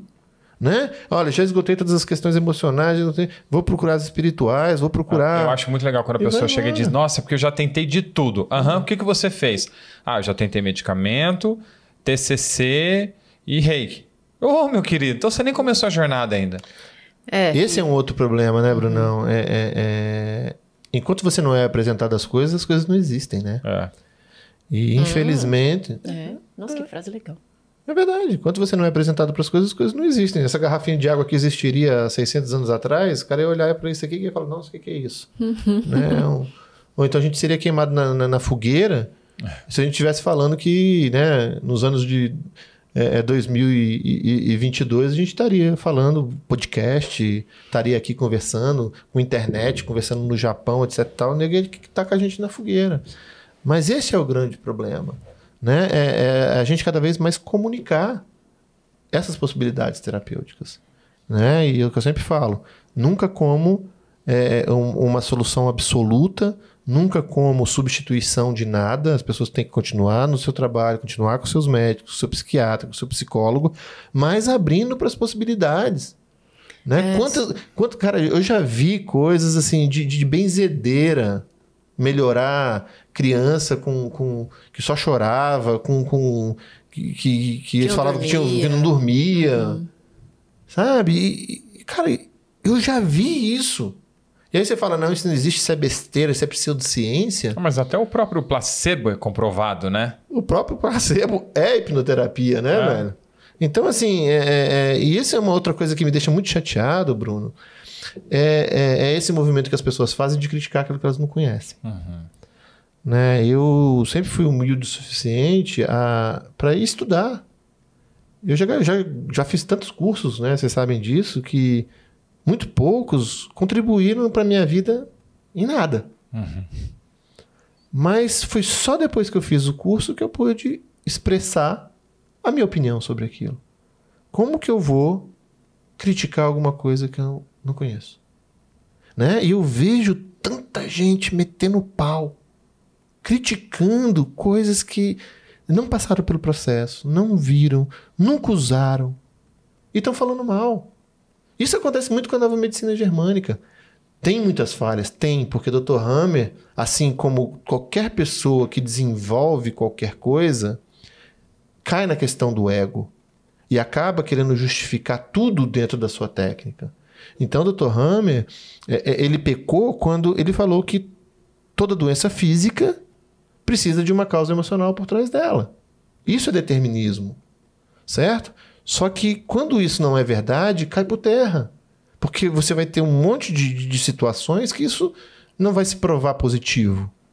Agora, dizer também que as causas emocionais não adoecem, que o trabalho dele é um lixo, é muita burrice. É a mesma coisa as críticas que tem a constelação familiar, Ah, mas- a microfisioterapia. Cara, vai lá, olha, passa pelo processo, estuda, vê de onde que os caras tiraram o conteúdo é, é, é, é, é, científico de cima daquilo ali. A microfisioterapeuta, a microfisioterapia foi, foi desenvolvida por dois fisioterapeutas franceses, formados em osteopatia. Será que esses caras são idiotas, são burros, são megalomaníacos? De onde que os caras tiraram isso? Ah, não, porque é um negocinho que passa a mão aqui assim, que não sei o que, não sei o que. Isso não resolve nada, isso é enganação. Pode ser, mas pode ser que não seja. Vai lá e olha. Eu passei pelo processo. E eu vou te falar, eu estava seis meses quase que de cama. Em três dias eu melhorei com o processo. Então, Depois de já ter tentado um monte de coisa, né? depois de ter tentado um monte de coisa, né? Mas um monte de coisa dentro da medicina, porque eu Sim. também não conseguia tanto, não conhecia tanto das técnicas integrativas. Então eu acho que quando as pessoas se posicionam dessa, dessa forma para criticar, sem entender, sem, sem saber o que, que é. Pô, o doutor, professor Afonso Salgado do Instituto Salgado, pô, o cara tá nos Estados Unidos hoje. O cara tem PhD. O cara não é qualquer um idiota que você chega pro cara, fala isso, isso, isso e faz. E outra coisa, ele não trouxe essas, essas técnicas ali do, do botequim. Isso veio de pessoas na França, na Inglaterra, onde as pessoas lá usam menos remédio, porque a gente aqui copia a medicina americana. Se você for na Europa, a medicina é totalmente diferente. Por isso que lá as coisas funcionam muito melhor do que essa medicina que a gente faz, do dinheiro, da tecnologia, etc tal. Lá não, lá você tem todo um processo, você passa com o clínico geral antes, o clínico geral, se achar que precisa, vai te encaminhar para o especialista, etc tal. E os processos terapêuticos estão voltando para o natural, né, para a homeopatia, por exemplo, que foi criticada que aquilo é placebo e até hoje ainda é criticada que aquilo é água com açúcar, que não sei o quê. Mas poxa, então por que, que o Conselho Federal de Medicina do Brasil aceitou isso como especialidade médica? Tanto a homeopatia como a acupuntura. Então fecha o CFM. Sabe? E é isso que eu tô te falando. É, é, quando você começa a ver resultados em cima daquilo que, que você faz, pode ser que seja placebo, pode ser que seja placebo. Mas, se está funcionando, vamos estudar, vamos olhar. Cara, o que, que esse cara faz? É a mesma coisa que eu falo, pô, bicho, eu sou um médico, neurocirurgião, estudei igual um corno velho na minha vida. E será que agora eu uso essas coisas, essas ferramentas, porque eu sou um, um enganador? Será que eu preciso ser um enganador para poder sobreviver? Ou será que isso funciona para alguma coisa? Então, criticar sem você conhecer, cara, é muito, muito difícil. É muito, muito chato. Uhum. Né? Então, assim, essa é outra dica que eu deixo para a galera Vai conhecer, vai experimentar.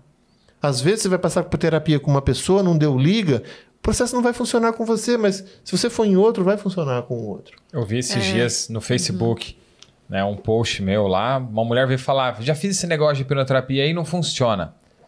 Aí o rapaz lá da, do time, né, do tráfego, ele falou: Bruno, apaga aquele comentário lá, né, e tal. Eu falei: não, vou conversar com ela. Aí eu fui lá e perguntei, né.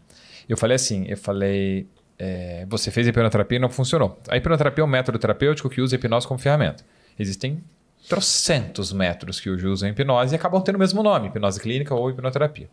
Então quer dizer que se você foi num médico e você não teve o resultado que você esperava, você nunca mais na sua vida vai buscar medicina? Aí ela não teve nem o que dizer, né? Pois é. É, é assim que funciona. Pô, é que é, é muito 880 as coisas. Eu posso né? me identificar com você eu posso me identificar com o seu método, ou eu posso não me identificar com nenhum.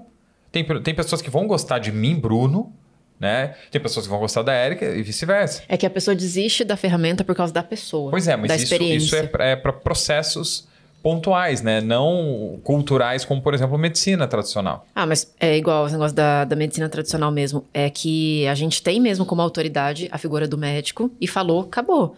A minha irmã, ela foi num, numa médica, porque ela tava com queda de cabelo e tudo mais. E ela falou: olha, você tem alopecia, alopecia, não sei como é que fala, androgenética. Mas o que que faz? Não tem o que fazer. Mas tem como reverter? Não. Aí não sei o que. Ela saiu de lá chorando. É, você falou pra uma menina de 30 anos que ela vai ficar careca. Verdade. Nossa, então assim. Mas e... hoje esse determinismo tá tão complicado que hoje Vira e mexe, você tem segunda opinião, terceira opinião, quarta opinião, a pessoa vai em vários especialistas para poder determinar se vai operar, se não vai, ou ainda mais cirúrgico hoje. Tem que operar? Tem. Aí quando eu vejo, a pessoa já passou em dois. Não, doutor, vim aqui porque eu queria uma outra opinião, eu já passei em dois, três médicos. Eu acho que esse é um movimento que tem que ter também na hipnoterapia. Uhum. Né? Porque às vezes você passou com um terapeuta que não é competente o suficiente para te explicar o que é hipnose também. É, ele tá dando o ponto de vista dele em relação ao seu problema, né? É, exato. Se você colocar cinco pessoas, você vai ter cinco pontos de vista totalmente é, distintos. E você, todo mundo sabe, né, que, que, que a hipnose é 100% dependente da pessoa, não do, uhum. do, terapeuta. Será que a pessoa entendeu o que é hipnose? Uhum. Para falar que funcionou ou não? Porque a gente sabe que hipnose é um estado natural da consciência, né, Erika? Eu sei que ah, gosta de é, falar isso é, o tempo todo. Eu não aguento mais. Entendeu? Vou começar a andar com uma camiseta agora. Hipnose é. é um estado natural da mente. Então, assim, ah, isso não funciona para mim. Como não funciona? Você nunca chorou não, vendo um filme, você nunca esqueceu uma chave. Não, não o mais colocou. legal é a pessoa falar que a hipnose não funciona. E ela nem sabe o que, que é hipnose. Ah, eu fingi que tava em hipnose. Não, eu vi um post que era assim. Ah, eu comecei a. É, eu vi um. Sabe aqueles Aquelas frases que sai, tipo, de Twitter, né? A menina falando assim: ah, eu saí com um menino que fazia hipnose e ele fez eu, aquela brincadeira de colar os dedos. Eu fiquei com tanta pena dele que eu tive que fingir por um tempão que meus dedos estavam colados. Eu falei. Pois é. Ou seja. Hum, ou seja, aconteceu. Eu falei, meu, é isso que eu falo, a pessoa não sabe o que, que é, ela fala que não acontece. Ou ainda, né? Colocaram gatilhos em mim e eu transei com ele contra a minha vontade. É. É isso aí. Porque, gente, primeiro, para você entender que uma coisa não funcionou com você, você tem que saber o que é primeiro. né? né? Informação e tal, tudo mais. E é isso, é isso, é mais uma vez aquilo que eu tava te falando. As pessoas pegam. É, é- é o que tá acontecendo agora. Quantos jornalistas, políticos e nego que eu não sei de onde é, sabe mais de Covid, de vacina que a gente médico? Dona de casa. É. Né? Pô, você pega aí, vai assistir um jornal, vai assistir um negócio. Cara, os caras são especialistas em Covid.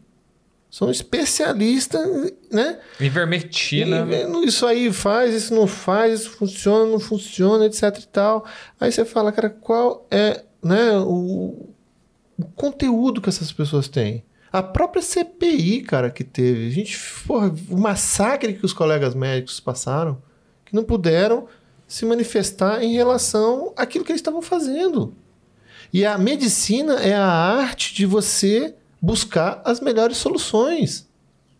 O que, que funciona ou deixa de funcionar, velho, a gente só vai saber testando. A política passando por cima da medicina foi. A política passando por cima da, da- todo mundo obrigando um monte de coisa, etc e tal, um monte de até o próprio médico, eu sou neurocirurgião, ninguém nunca viu no meu, no meu Instagram, etc e tal, falar se eu sou a favor ou não do, do- da, clorex, da, da ivermectina, da azitromicina, etc, etc e tal. Por quê? Porque eu não sou infectologista.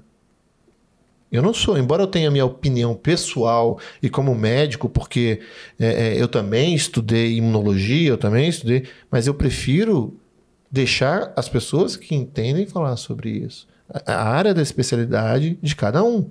É a mesma coisa, eu tô com um problema neurológico e pedir para o oftalmologista para discutir o que, que ele acha sobre doença neurológica, que não é a área dele de atuação. Mas a gente vê isso aí acontecer, né? Essa, essa loucura do ser humano de achar que sabe tudo, né? E a gente vê isso nas, nas próprias relações. As pessoas não estão preocupadas em resolver o conflito. Elas estão preocupadas em mostrar quem está certo e quem está errado. Isso contribui o quê para uma família, para uma estrutura? Então, se há uma desavença numa relação ou em qualquer coisa, a discussão precisa ser como é que a gente faz para resolver, o que está te incomodando, porque claro que vão ser sempre dois pontos de vista. E os dois vão achar que está certo. Os dois, porque senão não existiria discussão. Agora, toda vez que a gente se coloca na polaridade, o meu é certo e você está errado, e é o que a gente está vendo hoje na política, na nossa sociedade, né? Bolsonaro é Lula, etc e tal, isso não vai levar a gente a lugar nenhum. As pessoas estão mais preocupadas com o político do que com o bem comum. Pois né? é, não é, não é o extremo que vai levar a, solução, cara. É o meio. É o centro. É, poxa, o que, que Bolsonaro tem para falar? O que, que Lula tem para falar? O que, que nós dois podemos pegar junto e fazer para que, que isso chegue a algum lugar? Mas, infelizmente, as pessoas não têm maturidade, as pessoas não têm evolução.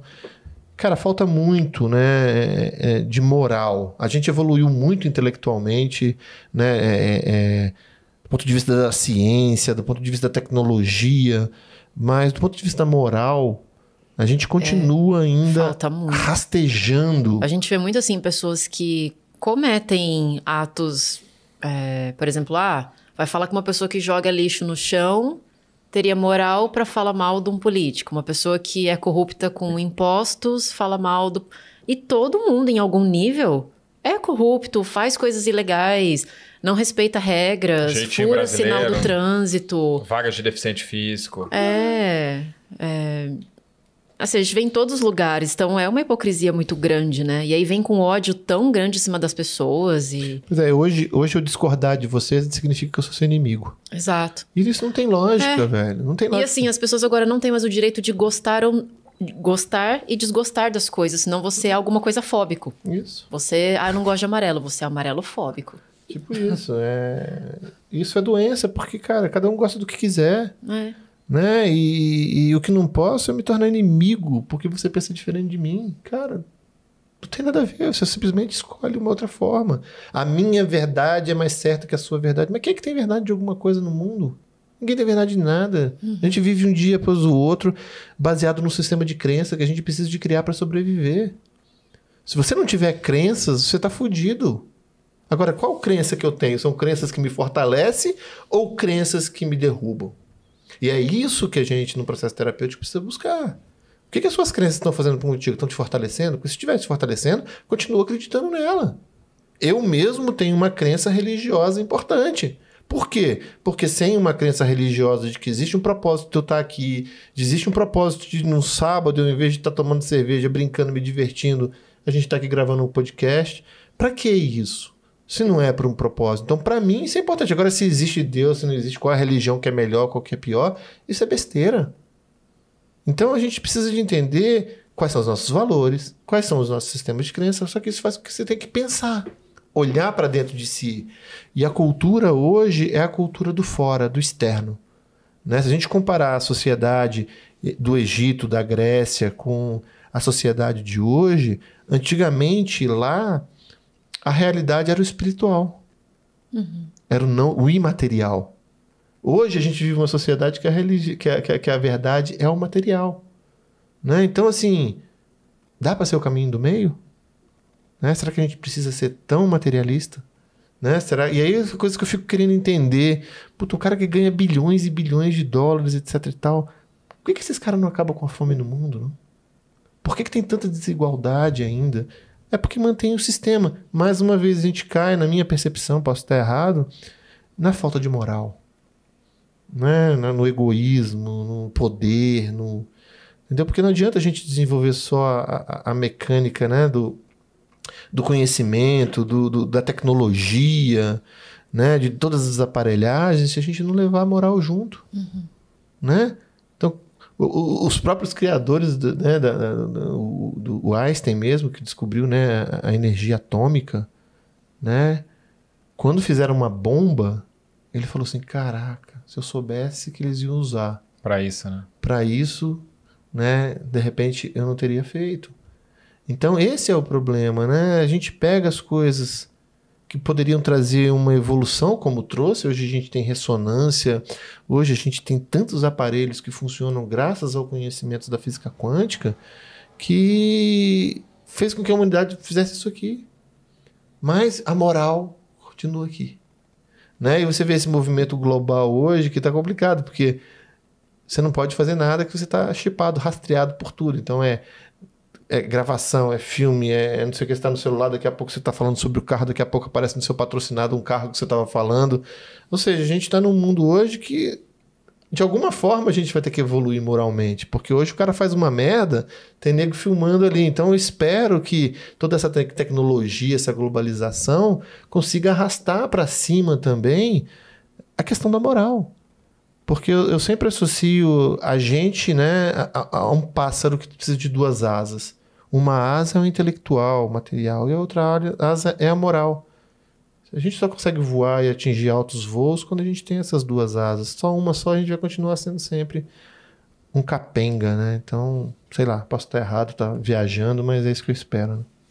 Doutor Carlos, aproveitando a oportunidade, fala um pouco mais sobre o que é, mudando de assunto totalmente, a DMC. DMC é uma técnica que a gente desenvolveu que se chama decodificação mente-corpo e ela envolve um conjunto de técnicas, né? Então a gente tem a decodificação da mente, que engloba hipnoterapia clássica, um pouco de constelação familiar e um pouco de meta-padrão da PNL, algumas técnicas da PNL. E temos a decodificação do corpo, que engloba a nova medicina germânica, cinesiologia aplicada, e também algumas coisas de, da nova medicina germânica bem mais profunda, né? E ela foi criada justamente com o objetivo de fundir todas essas técnicas. Né? Então, o decodificador é aquela pessoa que entende de todas essas técnicas e trabalha num protocolo que foi aquele que eu testei no meu consultório e eu uso até hoje com os resultados muito mais eficazes do que uma dessas técnicas só. Então, é isso a DMC. Legal, muito bom, muito bom. Agora você, o que é a DMC? Já que você é um decodificador também. Somos também ambos decodificadores, né? Alunos do Dr. Carlos. Para quem não sabe, o Dr. Carlos Ribeiro foi o meu instrutor de hipnoterapia em 2018, né? O meu também em 2017. É. E é por isso que surgiu a decodificação da mente, que é o nosso curso de hipnoterapia.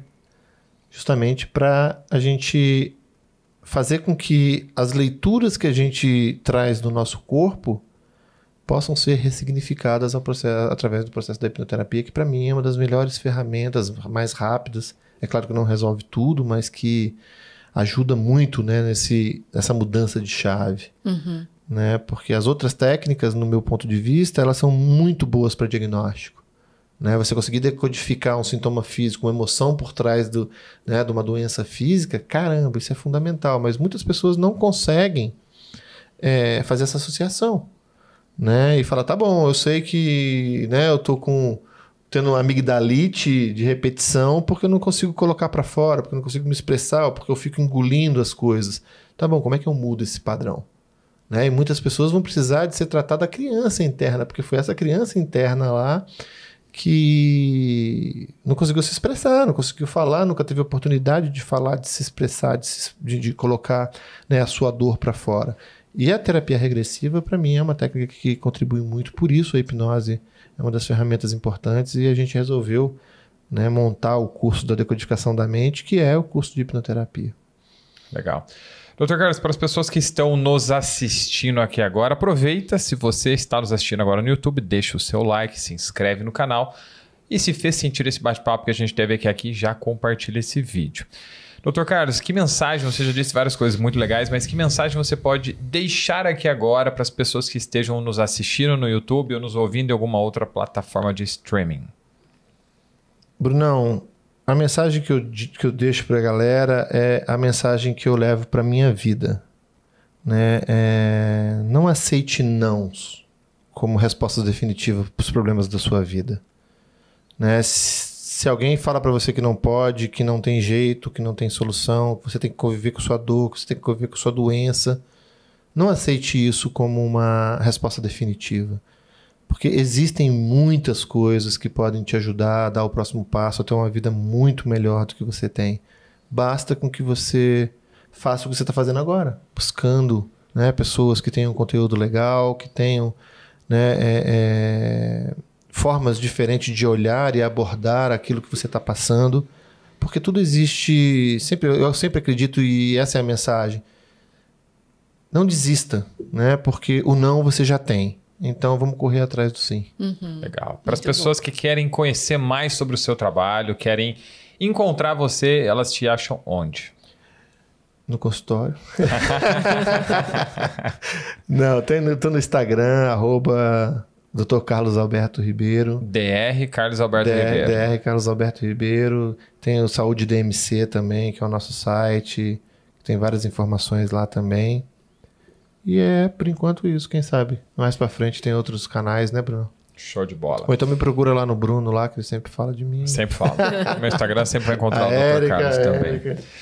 Doutor, mais uma vez, muito obrigado pela participação no episódio de hoje. Foi muito legal, muito produtivo, abriu ainda mais a minha mente. Eu tenho certeza que você deu a oportunidade de pessoas refletirem sobre situações de vida que elas podem estar tendo hoje, não boas, né, ou positivas, em relação a mudanças que elas podem conquistar desde que elas se permitam olhar para dentro também. Sim. Então, muito obrigado mais uma vez pela participação.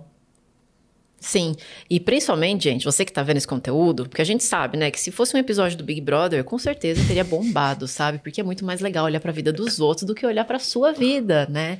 Então, como esse conteúdo a gente sabe que, gente, é sério, a gente é todo mundo terapeuta aqui, é, boa parte das pessoas, se não todas, estão todas zoadas com problemas emocionais e isso afeta não só você, tá? Você sendo zoado, você afeta a tua família, os seus filhos, os seus funcionários, seus amigos e tudo mais, então isso impacta muito.